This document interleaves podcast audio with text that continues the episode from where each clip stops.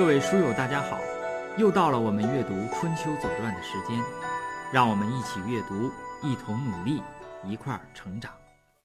闵公二年呐，发生了一件大事。这件大事呢，可以说是在整个春秋这个历史上都是一件非常著名的事儿。就是什么呢？叫北狄侵魏，北方的狄打到了。把这个一个老牌的这个诸侯国，就是魏国，相当于灭国了。这件事呢，发生在闵公二年啊，也就是公元前六六零年。这件事情应该是非常大。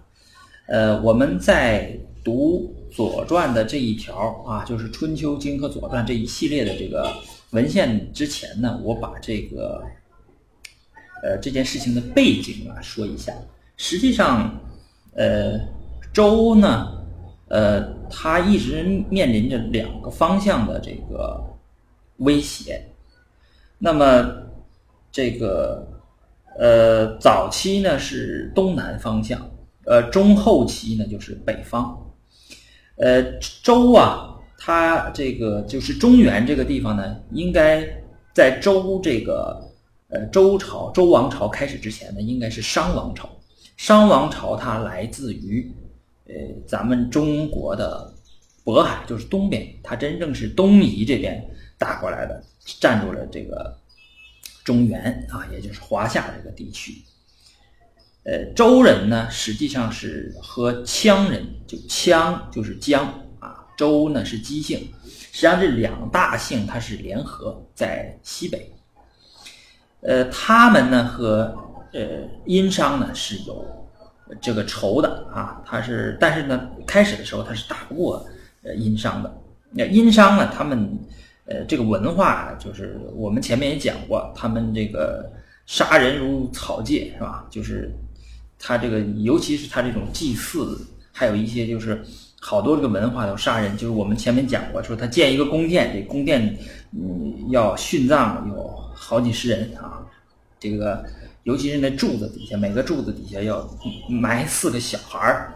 那这些人呢，都是哪儿来的呢？都是比如说羌人或周人，就打仗被俘虏了之后，然后拿过来殉葬。他肯定不能是用自己的人来殉葬。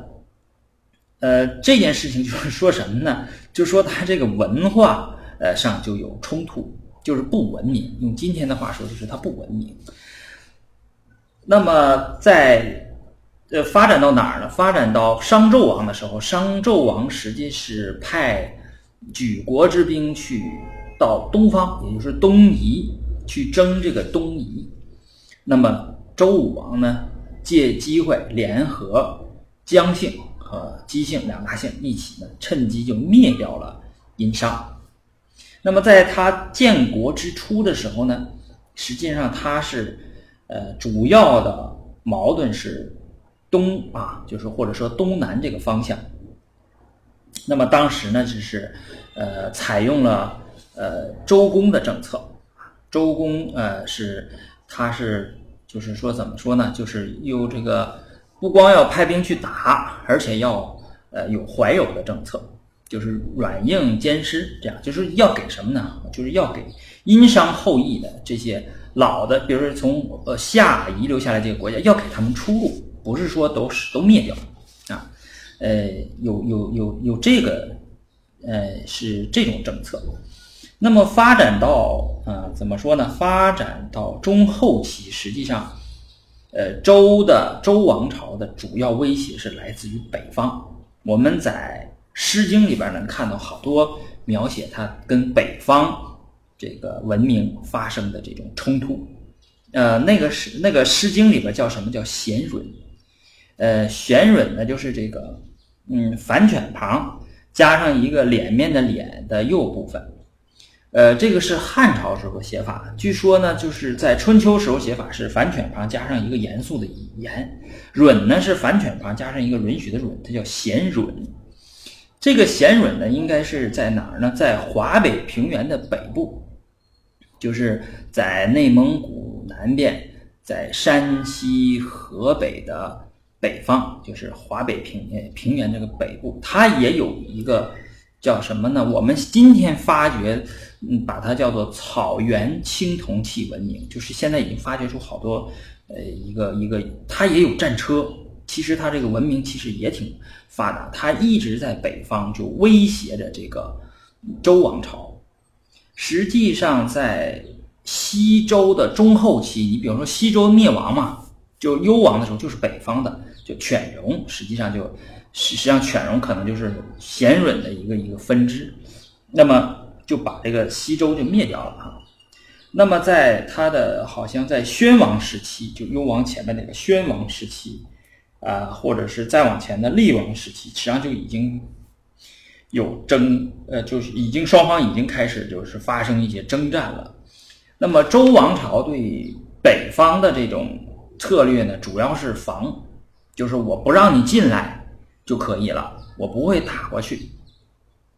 呃，周王朝对东南方向呢，它基本上要南扩，要打过去。呃，为什么呢？很简单，北方呢没有什么。好处你打过去有什么好处啊？什么资源都没有，所以他基基本上不往北打，他就防住你不让你过来就行了。东南呢，那是了了不得，了不得在哪儿呢？就是东南有是有大量的金属的这种矿脉，尤其是铜矿，在当时金属那是呃就是最重要的那种战略物资，所以说周王朝是一直是往东南方向打。包括他的，你像西周的昭王，都是征南的时候回来的时候就淹死了啊，就是呃付出就付出了巨大的代价。你想，就是一他这一个王都牺牲掉了哈。呃，这是他的呃两个方向，就是北方主要是防，南方主要是扩，因为南方有资源。到了东周的时候呢，实际上这个北方的，就是周王室的日渐的衰落。就是他控制不住这个整个的这个中原地区了。中原地区呢，就是呃各诸侯国就形成了一一盘散沙，它转不起来一个什么像拳头一样的就团结起来，它它没有没有这个。所以说北方的这个贤允啊，这应该是贤允的后代。这个时候应该说是好像叫做赤狄。呃，赤狄我们后面还要讲，他在晋国那个地方打，呃，他是一直是打不过晋国，晋国比较厉害啊。但是在这个呃，过了这个嗯太行山啊，在这个华北平原北部呢，那是比较厉害的啊。就这个时候，他应该是一个一个统一的一个敌。当然后来呢，就是它也分分裂了，分成好多个敌。那这个时候呢，应该叫赤敌啊。总而言之是这个敌啊，它就呃，因为它也慢慢的形成统一，然后它也是因为双方嘛，就科技的交流，什么战车呀、青铜啊。这些东西互相交流，那么它也是慢慢慢慢的、逐渐的壮大。呃，正好赶上周王室呢，就是整个华夏地区的诸侯国呢，它这基本上没有团结起来，一盘散沙。所以这个时候，它就要进行南扩。那么这个时候，文明就会发生冲突。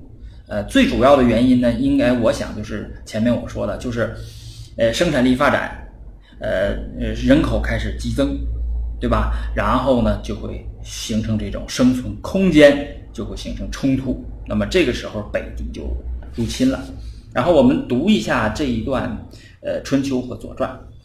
呃，《春秋经》闵公二年的第七条，就一句话：时有二月，呃，狄入魏，在这个怎么说？冬天，呃，狄入魏啊，就直接就进来了。啊，那么《左传》对这件事情细叙述的比较细啊，我们看一下，它的分成这么呃两大段吧。《左传》闵公二年的第五条，十二月，敌人伐魏，就是敌人过来了啊。然后他说一下这个这这次战争的来龙去脉啊。魏夷公，这是当时的魏国的国君，号贺。鹤呢，这我们都知道，就是这种，呃，很大的这种鸟啊。这个这种鸟啊，它是，嗯，怎么说呢？这个，呃，比较好看，是吧？嗯，比较这个比较威武啊，跟这个鸡鸭这个没法比，对不对？那海南，呃，这个《淮南子》里面说：“鸡之将旦，鹤之夜半。”其名高亮，闻八九里啊，就是这个形容这个鹤啊。呃，这个我们这个中华的文化呢，一直也比较喜欢鹤啊。你看那个仙人，呃，成仙的人他都是驾鹤是吧？都骑着这个鹤，他不说我骑着一个大雁是吧？呃，那个大雁呢叫鸿，鸿啊，也有它的这个文化符号，鸿也有它的文化符号。那鸿一般是比较。比较悲哀了啊，哀鸿遍野嘛，对吧？就是这样。那么他比较好鹤，鹤有乘轩者。这个鹤你喜欢鹤就喜欢鹤嘛。它这个有一些鹤呀，它这个来回呢是要乘着这个车的啊，就来回这个进出的时候乘鹤。将战国人受甲者皆曰：我们知道，在当时诸侯国要进行征战的时候，他这个所谓国呀，就是一个城池。住在城池里边的人叫国人，住在城池外面的人，也就说是用今天话说是农村户口，他们是叫野人啊。他们应该是他们的祖先呢，应该是被征服者，国人呢应该是征服者，这是当时的这个情况。那么保卫这个城，呃及周边的所控制的这个地区呢，那么就是由国人来承担。所以说每次在战争之前呢。这个国人，你还记不记得？呃，前面这个郑庄公的时候，要在太庙发武器，发战车，发武器。那么将战，国人受甲者皆曰：就发武器的时候，国人就说使鹤，你派鹤去吧。鹤时有禄位，于焉能战？你你你鹤在那儿乘着车对吧？你还有吃有喝的，有这个工资，那么我们怎么能去打呢？这显然就是，嗯。对卫以公的这种做法呢，提出了这种意见，就就是总而言之，就是他在打之前呢，是呃动员呢，这个就不好做，没做好。为什么？就是他前面做的这个事情太太不好了啊。我们前面也也也在齐齐桓公的时候也讲过，对吧？这个呃，戎车待游车之利，是吧？就是这这样的意思，这各国的诸侯国因为长期不打仗嘛，都会有这种就疏于武备，不注重这种呃戎事的这种呃这这种就是比如说有这个训练呐，对戎士的这种。呃，重视啊都没有，对吧？你长国家长时间不打仗了嘛，对吧？就会发生这样的事。然后他自己呢，可能就会，呃，财政会倾向于自己的这种呃娱乐呀，呃，就文化呀这这些这些事业。所以呢，啊，就会发生呃这样的事情。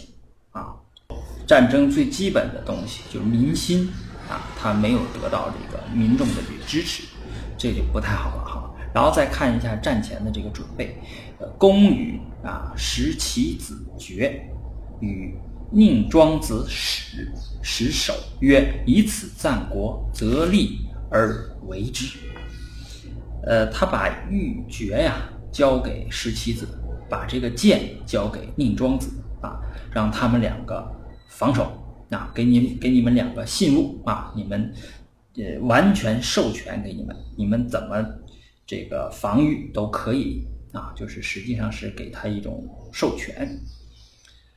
呃，同时呢，与夫人秀一曰：“听于二子。”又交代他这个夫人，把自己这个秀一交给夫人，说：“你们要听从这两位大夫的。”然后打仗之前呢，他是这么布置的：这个取孔玉荣子伯为右，黄仪前驱啊。子婴，子婴其殿后，就是殿。然后在哪儿打呢？我们这个前面的这个地图上啊，注意前面这个地图上，呃，有啊，就是迎泽，即敌人战于迎泽，魏师败绩，遂灭魏，就是整个全军的全军覆没啊，把魏这灭灭国了，整个就是打过打进来了啊。呃，魏侯不去其其是以甚败。敌人啊，这个呃，这块是什么呢？这块是魏侯啊，呃，被杀害了哈，就是因为他不肯呢，把自己这个，因为他战车上会有他这个特殊的这种旗帜他没有把这个旗帜拿掉，所以说就这个敌人呢一直围着他打，最后就把他呃杀掉。嗯，这个事儿呢，见于哪儿呢？见于这个《吕氏春秋》啊，有一个《仲冬记中联》，这里边我给我也把这个这一段呢也列上了，我们读一下啊。这个它的这个内容呢，应该是应该就能看懂。就卫懿公有臣曰红颜，红是这个红，呃，恢宏的那个红，演是嗯表演的演啊，有所于使。敌人攻魏，其名曰：“今之君之所于未入者，贺也。啊，所富贵者，工人也。君使工人与贺战，于焉能战？这个是说的是什么事儿呢？说的就是前面这个事儿，就是魏懿公好贺这事儿。呃，遂溃而去。敌人至，即魏懿公于迎泽，也是在迎泽这个地方打。打成什么样呢？杀之。”尽食其肉，独舍其肝，就是 把卫懿公杀掉了之后呢，把他的肉都吃光了，这个很吓人哈。这个不知道，这个要拍成电视剧，应该是一种什么样的场景哈？独舍其实就留了一留了一片肝，就是这个卫懿公只剩一片肝在这儿了。红眼至，暴食于肝，必呼天而涕，尽哀而止，曰。臣请为伯啊，因自杀，先出其复食内夷公之肝，就是这个也比较吓人哈。这个怎么说呢？这首先是这个红颜很伤心，对吧？因为自己的国君死了，只剩这一片肝。然后，呃，他说什么呢？他说我我我呀，愿意为你做这种伯伯是什么呢？一个一补旁加上一个。这个暴啊，嗯，这个这个呃，叫什么叫狂暴的暴啊？这是实际上是一种呃，就是一种什么呢？一种就装脸的这种这种意思。那么他就抛开了自己的这个呃这个腹部啊，然后呢，先出其腹实，把自己这个腹部里边这个。这个里边器官都拿出来，这个这个能做到吗？对吧？这个这好像做不到啊。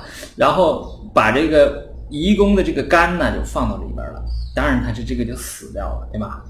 然后呃，桓公闻之曰：“魏之亡也，以为无道也。”就魏为什么亡呢？是因为魏公好贺，对吧？所富贵者，攻人也啊。所呃未禄者，贺也。那么，呃，魏夷公就呃失败了。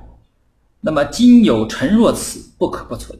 那么实际上桓公呢是说，有这个忠臣是这样的话，那我一定要保存啊，保存这个魏国啊。于是复立魏于楚丘，红颜可为忠矣。后边说这个红颜怎么怎么样。那么这件事实际上是是《吕氏春秋》里记记载的哈。这件事呢有点。演绎的意思，但是主要的就说这场战斗应该是非常的惨烈啊！这个卫懿公啊，你虽然说他这个又好喝又怎么怎么样，但是真正是打打起仗来还是比较英勇的啊！这就英勇牺牲了。呃，这个齐桓呢，这个存行就位啊，救这个魏国也不是因为这个红眼啊，这个我们前面已经读到过，就是管仲那十六个字啊。戎狄豺狼不可厌也，华夏亲昵啊，诸夏亲昵不可弃也。这是他给齐桓公呃进谏的这么一个主要的原则，就是我们这个呃这些诸侯国，我们都是亲戚啊，都是从一个一个一个一个源头发展而来的。那么呃这个魏国有难啊，我们这个诸侯国都要救助，这是呃。桓公的这个这这种啊，桓公后边会出来啊，这是前面这个打仗这一仗呢就败了，惨败，整个魏国军队就是都没有了，都被戎狄呢灭掉了。然后敌人求使华龙骨与孔呃李孔，就是抓住了两个大夫，以诛魏人，就是让他们两个呢这个呃，怎么说呢？相相当于带路一样，就奔这个魏国的这个呃都城就过来了啊。呃，二人曰：“我太史也，史长其计，不先国不可得也。”呃，他就是这两个人就说：“我们是史官，我们知道史官是掌管祭祀的啊。呃，我们得先回去哈。如果我们不先回去的话呢，你们是不能得到这个国国都的啊。这个意思就是我们呃要要先要要先去这个给给你。”布置一番啊，呃，然后呢，呃，都布置好了，你们再再去，这样你才能得到这个国。呃，乃先知，这个敌人就把他俩放回去了。至，则告守曰：“不可待也。”，就告诉那个守城的人说：“不行，敌人太厉害了，敌人的武装也比较好，人也比较多。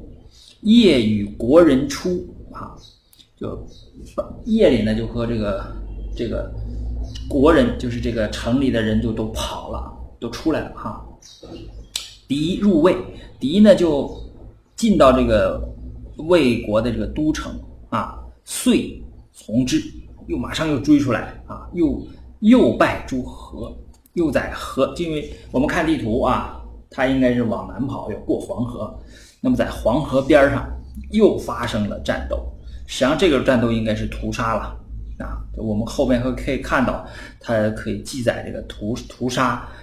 这个屠杀的这种这种情况啊，而且呢，这个敌人入魏不是一支部队来入魏啊，他是从四面八方这个合围的，应该是就是事先是计划好的，是那种举国入侵的这种战争，就是可能兵分几路啊，从各种地方，他们应该是在北边往南，有的可能还从山上下，从太行山上下来，那么这个。把整个的魏国去全部给拿下了啊，应该是这个样子。呃，这个然后呢，我们再看一段，就是第这个第二段啊，第二段是说一下这个这个惨状啊，以及这个周围的这些人和他们之间什么关系啊。初，惠公之即位也少，就是魏惠公继位的时候呢，很年轻啊。这个齐人当时应该是谁呀？应该是他他舅，就是齐襄公啊。记不记得齐襄公和周王室还是折腾了半年啊？折腾大半年，就是把这个惠公给扶起来了，对吧？嗯，把那个有两个左右公子给杀掉了。啊，齐人是昭伯，昭伯是公子完，是嗯，惠公的应该是叔叔吧？啊，应该是叔叔，呃，征于宣姜，就是把这个宣姜强行的嫁给公子。宣姜大家还记得吧？就是魏魏魏宣公是吧？魏宣公到齐国呢，找个女子要嫁给自己的太子，叫吉子。结果这个姑娘来了之后呢，发现哎，这个姑娘不错，自己要了啊，自己这个由老公公变成老公是吧？就然后这个宣姜呢，在又又又怎么样呢？又。进这个谗言来陷害这个吉子，结果就是发生了二子成舟的这种惨剧。这个我们已经讲过了，就是那个宣姜，结果齐人呢让这个宣姜就强行的嫁给这个公子完啊，应该是宣公的这个弟弟啊，不可。这个这个当然这个是不符合礼法了，因为我们知道魏国也是老牌的诸侯国，他也是讲究周礼的。呃，他就不想做这件事，不可强制强迫他，强迫呢生其子代公、文公。这个代公和文公就是，呃，我们刚才说的只剩这一片干的这个卫懿公死了之后呢，就是代公即位。呃，然后代公很快呢也大概是病死了，然后文公又即位。实际上是魏国是在文公的领导下一点点点又复复复。要复兴啊，然后宋桓夫人就是宋桓公的夫人，也是这个昭伯和宣姜生的许穆夫人。后面我们还要讲许穆夫人，许穆夫人也是，呃，也是这个宣姜生的啊。这些孩子都不错啊，这孩子都很著名。然后文公魏魏之多患也，先弑其，这个文公就先跑了。这个魏国呢，肯定是。就是这个里边很很糜糜烂，对吧？这个都烂烂套了。那么文公就觉得这个这个国家不好啊，要要有灾祸，北边还有强敌，这应该他都是有感觉的，他就先跑到齐国去了，所以他没有这个赶上这场灭国的这种灾难。即败啊，在魏国败的时候，因为在黄河以北遭到了屠杀，那么这个宋桓公呢就逆诸河，诸是之于逆之于河，就在河这边领着这个兵在这等着。萧纪就晚上呢就派人呢，就是派船呢，就把这个魏国的这些人赶紧都都都救过来啊，都从河这边呢，呃，都渡过来啊。我们知道这个河呀，在古代这个这个冷兵器这个战争里边都叫天堑，呃，它并不是说这个人渡河渡不过来，这是这是什么原因呢？是因为你在渡河的这渡到一半的时候，我一打你，你就你就完蛋了。实际上后面我们有啊，后面等到呃宋襄公 宋襄公称霸的时候，我们再讲就这个天天堑的作用啊，这个河。在古代是很重要的，并不是说他渡不过来，是因为你渡的时候没法打仗，然后敌方的军队这个时候就可以直接对你这个军队形成一个致命的这种威胁或致命的这种攻击，是这样的。呃，渡，嗯，萧纪就渡过来了啊。魏至移民男女七百有三十人，也很惨了啊，一个一个。整个魏国就剩七百三十人了，其他人都杀死了。你想一个城，呃，一个城里边那那再加周围这个国人野人，那好多人呢都杀光了。所以说这个这个敌呀，这也是很野蛮的，对吧？这种战争也是很残酷的。呃，一之以攻藤之民共五千人，这两个地方我不太知道了。攻有可能就是公叔段，大家还记得吧？有可能就是公叔段待的那个地方是公，那么如滕滕呢？这个就不知道了。嗯，呃，这个鲁国南面有个滕，但肯定不是那个滕。那么从公，如果要是公叔段那个地方呢？那么这个地方，这个这个我们就可以看见，就是这个敌国入侵，它不是一条道，不是一支敌人过来，是一一片，它可能有好几支部队分别进攻不同的这种，呃，我们说这种。呃，城邦啊，呃，叫城邦吧，它就这种国啊，这种城池进进攻，同时进攻啊，所以这整个魏国在黄河以北的地区就基本上都丢掉了啊。那么再加上这种攻和滕的这种，这应该是也跑跑了嘛？这是为了因为发生战争嘛，这种难民啊，就五千人啊，立代公以。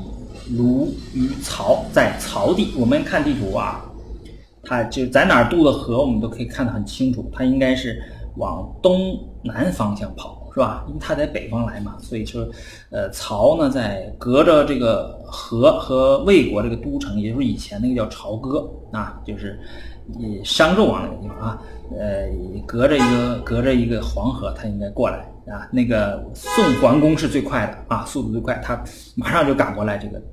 来救这个，呃，这个魏国的这些移民啊，呃，许穆夫人父载池，这个载池呢，后边我们有这个，后边我也给出了这个《诗经》里面的这个，这这个诗，这个诗据说是他做的，啊，我们不管是不是他做的，我们可以读一下啊，这个这个诗啊写的也是，呃，我觉得怎么说呢，非常的好，这首诗啊。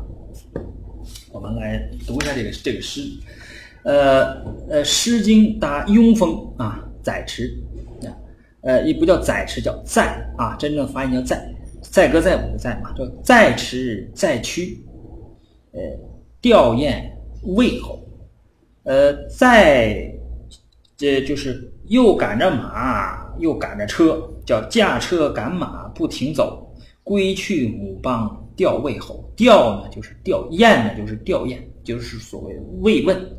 呃，这个一般是向死者家属的叫吊唁，对吧？还有这国君失去国了，也要慰问，这叫做呃这个吊失国曰唁啊，就是应该这个时候应该是代公啊，因为这个夷公已经死了啊，就是呃刚才在《左传》里说呢，这个许穆夫人啊和这个。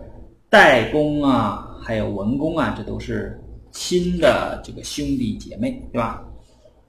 那么他这个自己的家里边娘家出事了，他就赶着车赶紧往回跑，回去慰问自己这个兄弟，这个代公或者是公公，然后驱马悠悠，呃，言至于曹。这个言呢是发语词，没有意义啊，就是赶着马远远的就跑到了曹这个地方。曹呢，我们也可以看到这个，在地图上可以看到他在呃。呃，这个曹在什么位置？也是，呃，在河隔着这个河啊。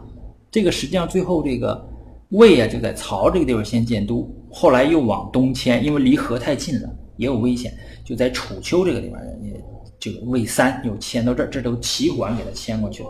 所以说呢，这个就是就到了曹这个这个位置，这个位置应该是，呃，应该 是这个。呃，怎么说？应该是见到了还是没见到？应该是没见到啊。呃，大夫跋涉，我心则忧。就是因为你你前面我们讲过啊，就是你这个，你这个诸侯国的这个女儿嫁过去做夫人啊，你可以归宁，就是回去探望自己的父母，但是一定父母要在啊，父母要在。父母不在了，如果只剩兄弟了，你不可以亲自回去。你只能派一个亲啊回去，呃，归宁啊，看望一下自己这个兄弟，表示一下慰问。那你这个亲自往回驾着车往回跑，这肯定不符合不合于礼制。那么这个 许国这个大夫啊，就在后边就撵啊，就说到到这个曹这个地方撵上了，就说你不许去啊，你不许去呢，我心则忧。所以这个许穆夫人这个心里就非常忧愁。你看你把我拦住了，不让去啊。那么这个地方我把它翻译成什么呢？就是驱使车马以远走，走到曹邑遭激流，实际上就把它激流在这儿啊，就把它给摁住了。嗯，第二章，既不我家不能旋返，视而不脏，我思不远；既不我家不能旋迹，是视而不脏，我思不避。这个就是很很明显的，就是这个女子的这个话。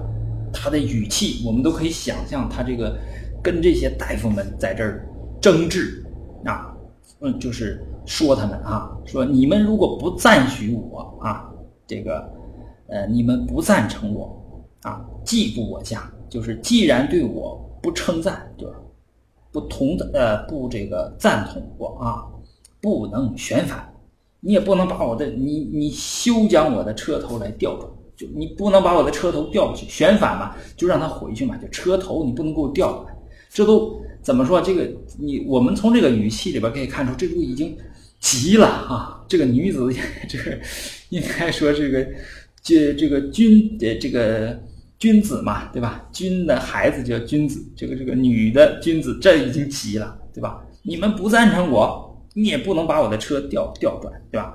视而不脏。这个已经叫开口，叫什么？呃，不能叫说破口大骂吧，有点严重了。就是你们啊，脏是善，是呢是表示比较。你们就是明明尔等不行善，这是我翻译的啊，叫视而不当。你们明明不不行善啊。却反过来说我，我思不远，视而不脏，我思不说我的思虑不深远。说，哎呀，夫人呐，你你要你这个你这么做不对，对吧？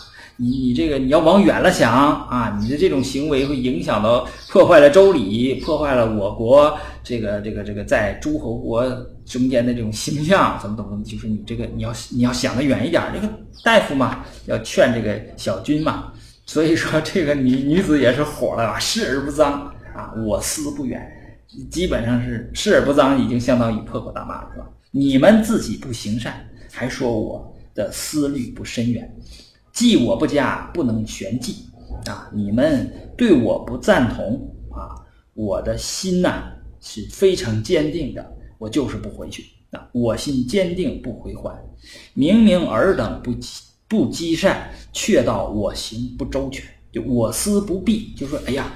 呃，这个夫人呐，你要想的周全一些，是吧？就是，这明显大臣们劝他啊，他呢这个比较生气，就是从这个口气来看，就是这个我们说这个徐穆夫人已经急了，而且跟这个大臣们就就已经是闹翻了啊，双方这基本上相当于翻脸了啊，他是对大臣的一种指责啊，对大臣的一种指责。第三段呢是置彼阿丘，言呃言采其盟。阿丘是什么呢？这个我们要有画面感啊！我就想起那个《狮子王》，那个在那个那一这个它是一面高啊，一面是坡的这么山丘。这个是个山丘啊，这个坡一定是冲着许国，那个高的那个地方一定是冲着自己的家乡啊，那才有这个有画面感啊，有这种有这种呃情情感是吧？有这有这画面感，呃。那么，呃，言也是发呃发语词哈，就采其蒙蒙是什么呢？是治病的啊，嗯，怎么说呢？就是治这种，呃，治这种忧郁症的哈，有点像我们今天类似于啊，我这瞎说了啊，它是贝母草，我我也不懂中中医药，我不太懂啊，就有点像，比如说我现在我上火了啊，因为自己家发生这么严重的事情，灭国了嘛，肯定是非常着急上火。那我就采点草药，比如说我这个现在有苦丁茶，对吧？我泡这苦丁茶喝下来，然后我我这来去去火啊，带一带火啊。那么女子善怀，各有其行啊。呃，采点草药去去火，然后还是在说啊，还是在说，就是。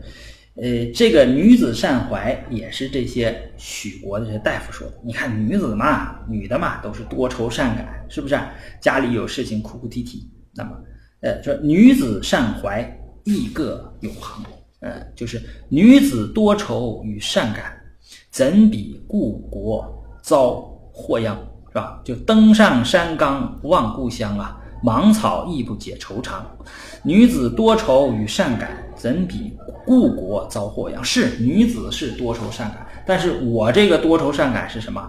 是严重的，是我故国遭到灭国了，我的娘家都灭了。那么这这种这不是一般多愁善感，就是这个许国这个大夫他不理解啊。许人由之，重智且狂，这也是破口大骂了，对吧？就是许国大夫啊。你们这些大夫啊，你们责怪我，你们因为这件事情责怪我，那么尔等短视又轻狂，智呢是幼稚啊，狂呢是这个狂妄，对吧？就是就是尔等短视又轻狂，这是这么翻译的啊。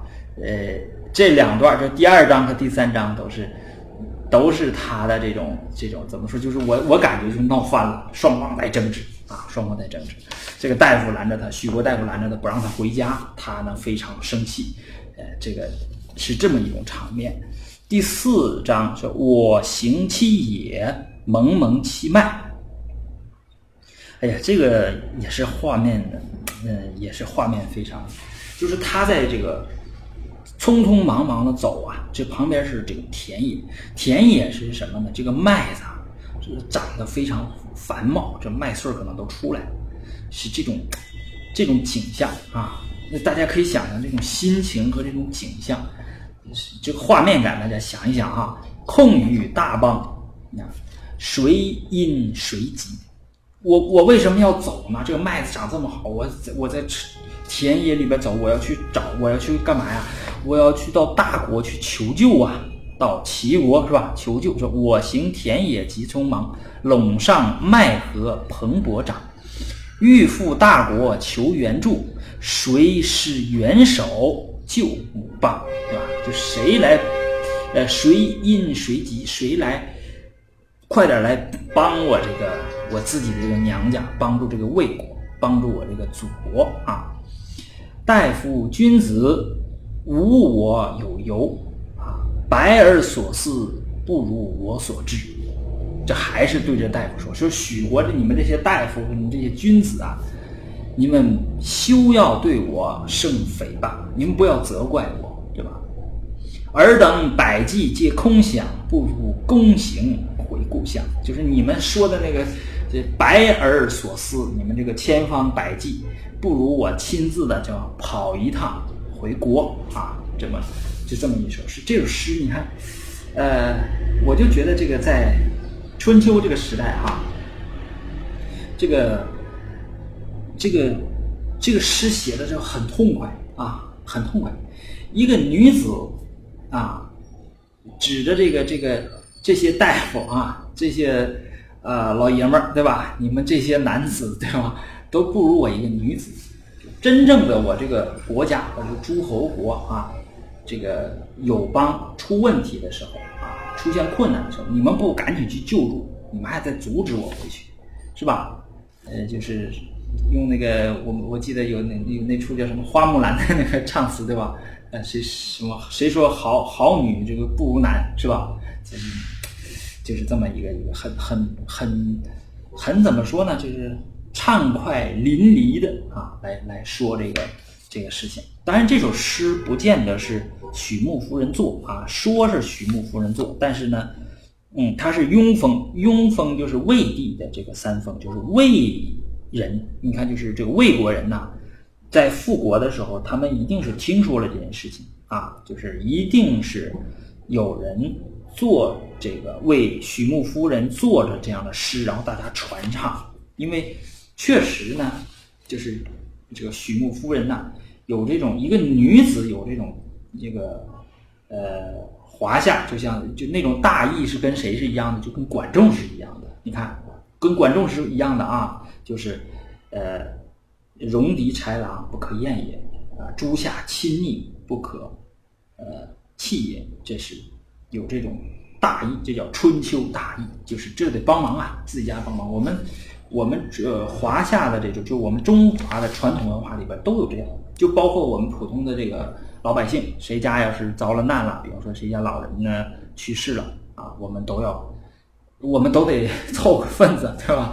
给实际的拿出一点来，然后大家给凑一下，来来，呃，来这个表示一下这个慰问，这个都叫礼，而且这是老理儿啊，这是老理儿。这这个呢，就是从那个时候遗留下来的这种叫春秋大义。你比如说，我们刚刚过完了这个这个一个一个祭祀，对吧？就是零八年。呃，到一八年，十年了，这个汶汶川大地震，你看大地震的时候，我们全国那么多人都是发自内，像我，我是发自内心的啊，我这个捐钱，啊，把自己的这个钱拿出来，啊，这个支援这个灾区，这个就是我们传统文化里面一个非常好的这个这个地方啊。这首诗啊，这个《诗经》啊，我跟大家说一下，《诗经》啊，我们一定要读。《诗经》啊，呃，读的时候呢，不要把它当成这种诗集，比如说什么李太白全集啊、全唐诗，是一种文学性的诗，它不是文学性的诗，它是一个百科全书啊，就是你可以看到一个什么呢？就是找一个比较好的版本啊。这个《诗经》有，等我有时间，我给大家推荐，就是这个《诗经》的这个。呃，哪个版本好？你读，你读一下，就是他这个，尤其把每首诗的这个背景啊、什么原因啊、什么事儿来说的这种诗，就是里边的这个什么花草啊等等等等，这个结合这个周礼啊啊，结合当时的这个社会的这个运行的情况啊来读，就能读到好多。呃，怎么说呢？我们普通人啊，普通人要。呃，所经历的那些事情，实际上我们读《左传》里边只有一个地方图提到了什么呢？提到了我们啊，我们我 我不知道我们那我我就把我们听呃一起读的这些人，就就是普通的老百姓，就我们连国人可能都不是，就野人 啊，就是那个种地的或者是做手工的，就是普通的老百姓，普通的百姓是怎么生活的？什么都都有哪些思想感情啊？谁和谁离婚啦？啊，谁谁在这个呃。这个婆家遭到这个不好的这个待遇啦，呃，这个等等等等等等这些事情，这些事情都有，包括军队里边这个就普通的战士是怎么样一种生活呀？然后这个都一种什么样的想法、思想、感情啊？在在周在这个《诗经》里面都有。所以说你你要想了解这个春秋时代的一些细节，就是生活呀、战争啊等等等等这些礼仪呀这些。祭祀啊，等等这些细节的时候，我我建议大家呢去读一读这个呃《诗经》啊，这个我们涉及到这个《诗经》呢，我都会读啊，但是呢，我不见得能领大家读的那么好，但是我把这个意义跟大家说清楚。好，这是这首啊，这这件事，这件事还没完。呃，我们看这个地图啊，看地图。呃，还记得公叔段吧？公叔段不是郑国的事儿吗？实际上，这个这个离郑郑国这个戎狄灭了魏之后，那么离郑国、离宋国、离曹。这就很近了，就隔一条黄河了，所以说郑国也很紧张，所以《春秋经》的闵公二年的第八条啊，第八条，他就写了四个字，叫“郑气其师”，郑国把他的军队丢掉了，这 这是什么意思呢？怎么回事呢？就是郑国也出问题了啊，因为这是叫什么连锁反应，就出了问题。我们看。呃，《左传》闵公二年的第六条说：“郑人，呃，务高克，使师，使率师赐于和尚，久而弗召，师溃而归。高克奔陈，郑人谓之负亲人。”啊，就是郑人讨厌高克，那个这个时候应该是郑文公啊。郑文公一直是熟手两段，也比较阴啊。他讨厌这个高克，啊，就烦这个高克。这个后边，呃，我看啊，这个，呃，高克好利而不顾其君，文公恶而欲远之，不能使高克将兵而御敌于境。臣其师旅翱翔河上，久而不召，众散而归。高克奔臣啊，公子肃恶高克，进。之不以礼，文公退之不以道，危国亡师之本，故作事师矣。这是《毛时序》里边说的啊，就是讽刺这个文公，就是你郑国怎么这个时候还出事了呢？哈，那这个是什么意思呢？是呃，就是呃，郑国呃郑郑文公讨厌这个高克啊，这应该是他的。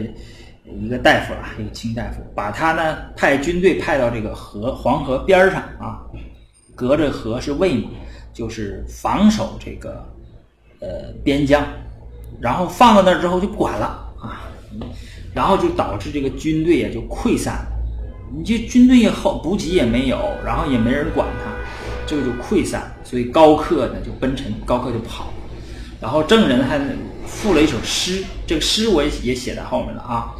这个是写这个写什么呢？写这个这个，嗯，这个他呃，他是轻这个轻易的这个士兵，就高科带的是轻易的一个士兵。这个轻易的士兵在这个河呃旁这个黄河旁边不驻守嘛？他这个很逍遥自在的哈，这这种，呃，后来就就散了。这个是什么呢？这个是叫什么？叫领导和中层还有下属之间的这么一个关系，就是你这个，呃，比如说我们说一个高层领导哈，讨厌一个中层的这个干部，那怎么办呢？就会把他派到一个地方，或者说给你布置一个什么任务，或者我不关注你，我不管你，啊，不重视你，就是我们一般的中层。当中层的人都知道，我们一定要做什么事，一定要争取领导的支持，领导得重视。如果不支持、不重视的话，那你就惨，你就会出现什么事情啊？